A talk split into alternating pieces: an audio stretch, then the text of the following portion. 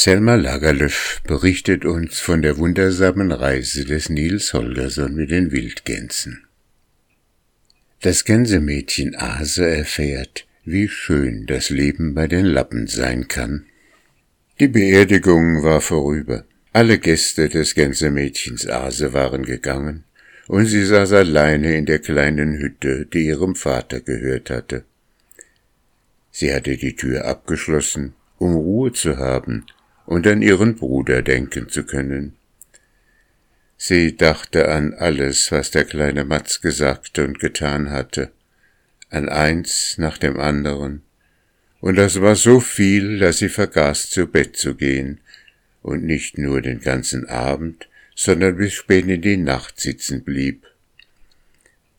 Je mehr sie an den Bruder dachte, umso klarer wurde es ihr, wie schwer es sein würde, ohne ihn zu leben.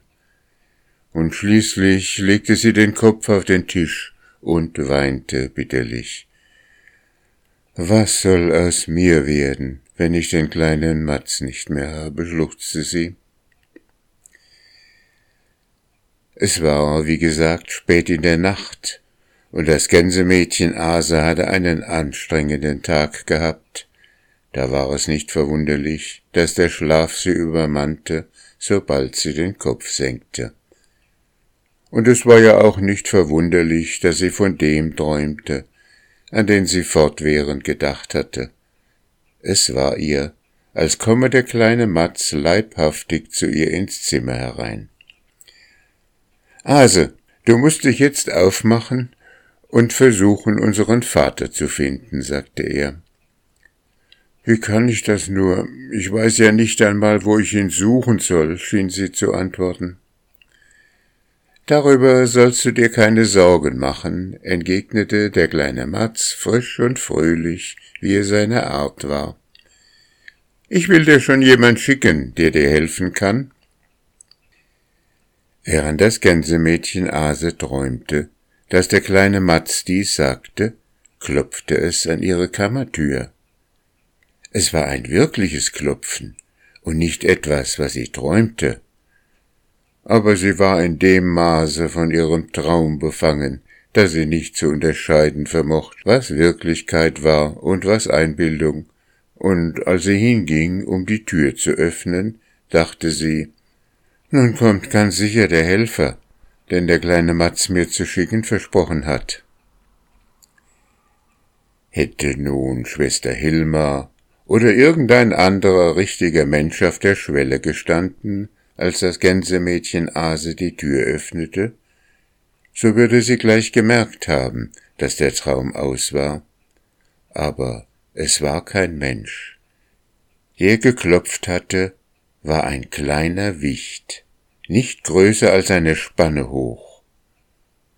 Obgleich es spät in der Nacht war, war es doch noch so hell wie am Tage, und Ase sah sogleich, dass es derselbe kleine Bursche war, den sie und der kleine Matz, während sie das Land durchwanderten, ein paar Mal getroffen hatten.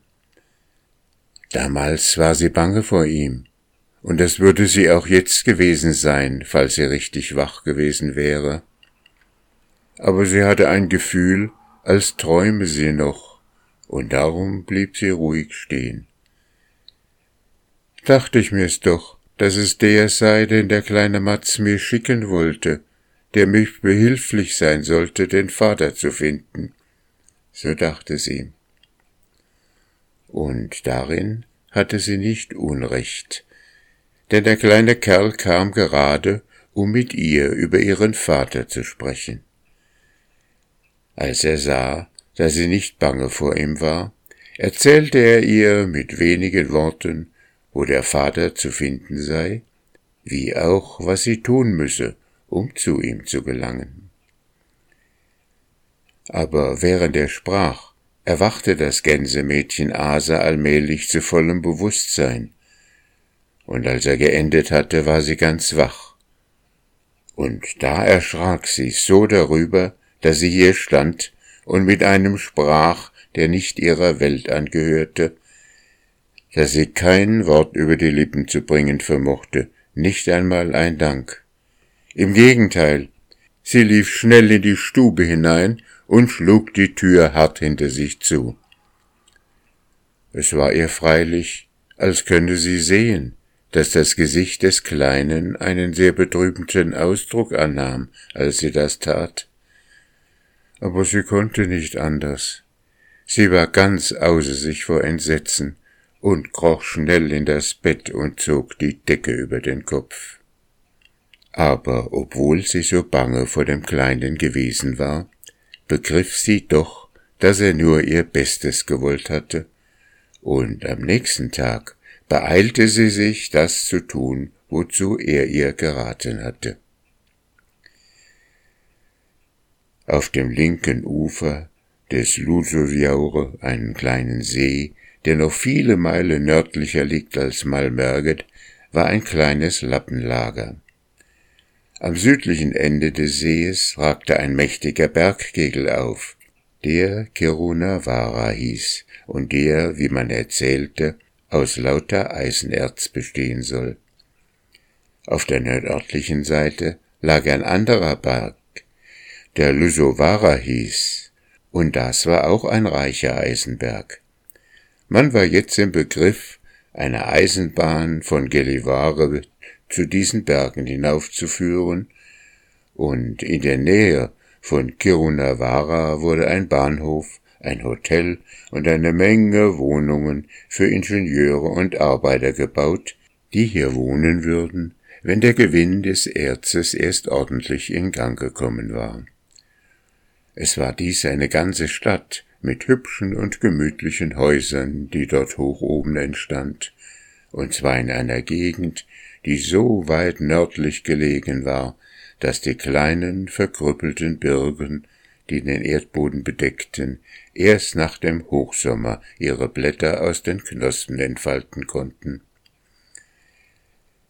Westlich von dem See lag das Land frei und offen, und da hatten, wie gesagt, ein paar Lappenfamilien ihr Lager aufgeschlagen.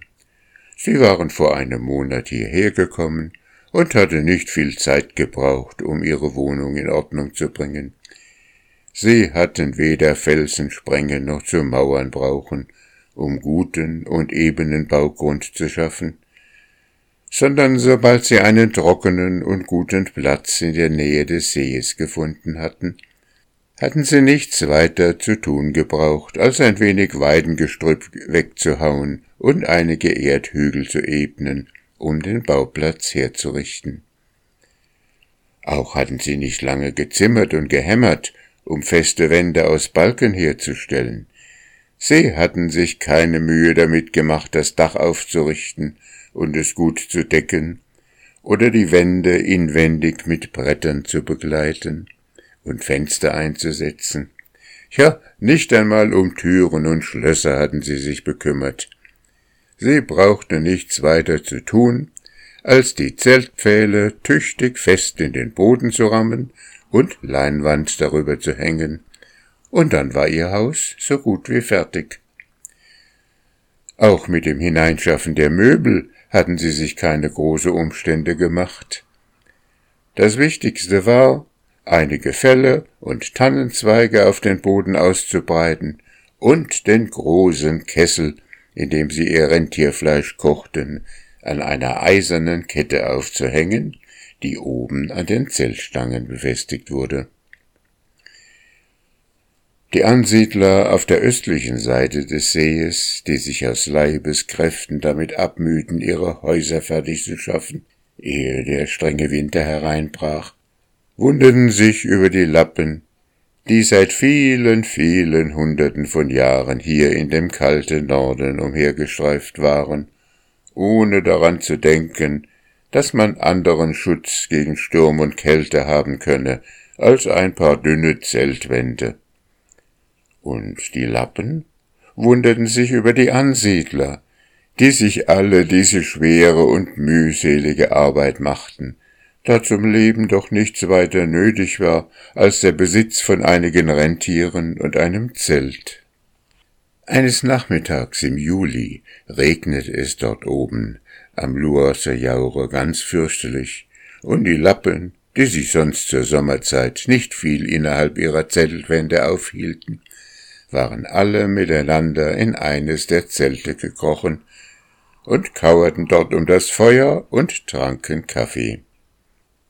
Während sie da saßen und noch so vergnüglich bei der Kaffeetasse plauderten, kam ein Boot von der Corunaa-Seite herübergerudert und legte bei dem Lappenlager an.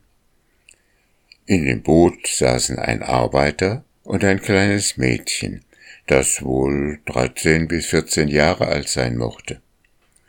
Sie stiegen bei dem Lager aus, die Hunde fuhren mit heftigem Gebell auf sie ein, und einer der Lappen steckte den Kopf zur Zeltöffnung heraus, um zu sehen, was es gäbe.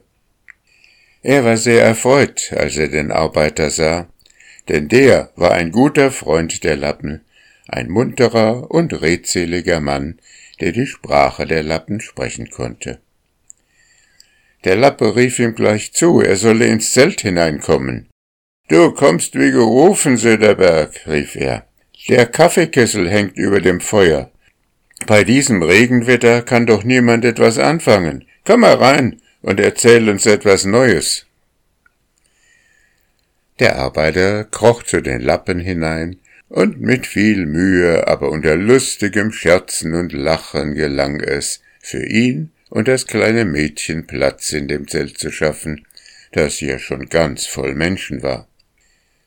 Der Mann begann sofort lappländisch mit seinen Wirten zu sprechen.